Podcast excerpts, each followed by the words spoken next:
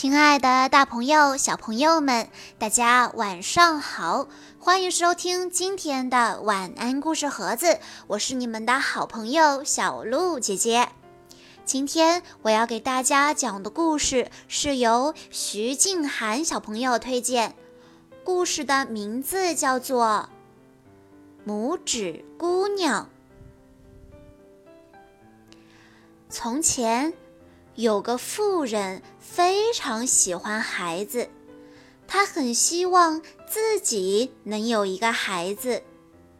有一天，她去丛林中找一位有魔法的婆婆，说道：“婆婆，请给我一个孩子吧。”慈祥的婆婆就给了妇人一枚长着白色羽毛的神奇种子。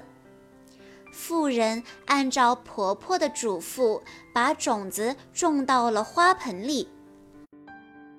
不久以后，种子开始发芽，慢慢的长大，开出了一朵又大又美丽的花蕾。妇人感叹道。好美丽的花儿啊！同时又情不自禁地在那美丽的花瓣上吻了一下。这时，奇迹出现了，花瓣开始向外张开，花蕊里出现了一个娇小的女孩，白白嫩嫩的，非常可爱，因为她只有拇指大小。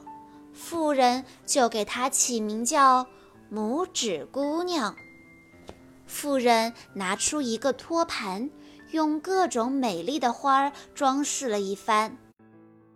花盘里浮着一片很大的郁金香花瓣，拇指姑娘就可以坐在这花瓣上，用两根白马尾做桨，从盘子这一边滑到那一边。啦啦啦！我是世上最幸福的拇指姑娘。她一边唱着歌，一边划着桨，在花盘中转来转去。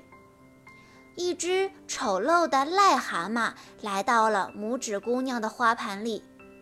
癞蛤蟆说：“哇，这姑娘真漂亮，让她和我的儿子结婚吧。”癞蛤蟆抱着熟睡的拇指姑娘来到了池塘里。第二天，睡在莲叶上的拇指姑娘醒过来，吓了一跳：“帮帮我！有人吗？帮帮我！”有一群小鱼游过来，把莲叶的梗咬断了。拖着拇指姑娘的莲叶正飘向大河的时候，突然飞来了一只金龟子。他说：“哇，这姑娘真漂亮！”金龟子抓住了拇指姑娘，飞到了树林里。但是金龟子的朋友们都嘲笑拇指姑娘，嫌她没有触角、没有翅膀，不够漂亮。金龟子有些失望，他把拇指姑娘丢弃在灌木丛中，独自飞走了。饥寒交迫的拇指姑娘在一片树丛中发现了一个小洞，原来这是一只田鼠的家。好心的田鼠婆婆收留了拇指姑娘。有一天，田鼠婆婆的朋友鼹鼠先生来家里做客。拇指姑娘，鼹鼠先生很富有。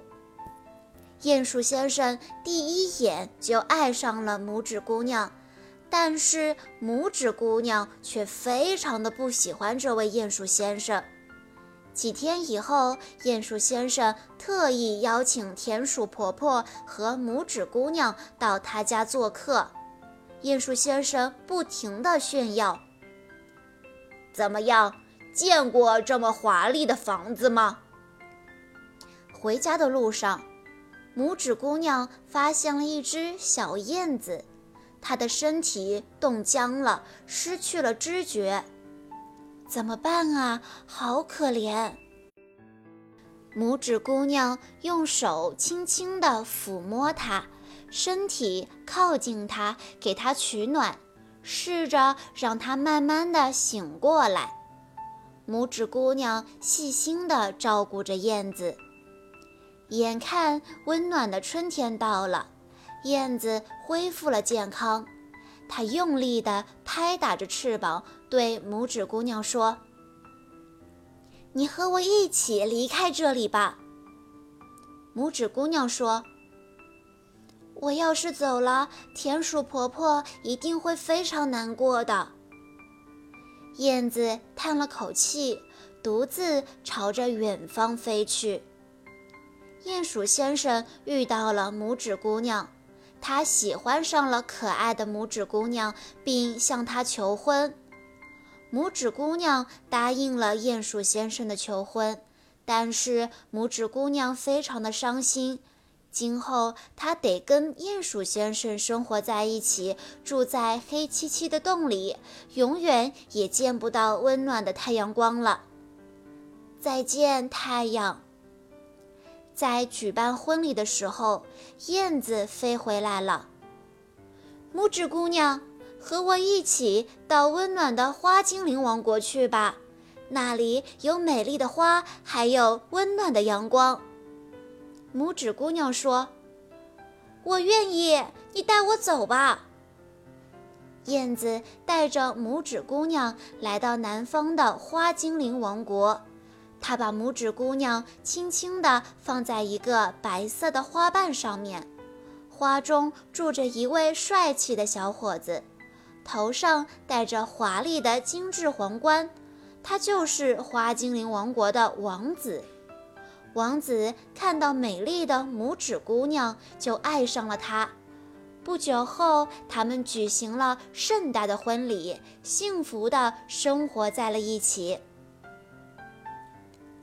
好啦，小朋友们，今天的故事到这里就结束了。感谢大家的收听，也要再次感谢徐静涵推荐的故事。我们下一期再见喽！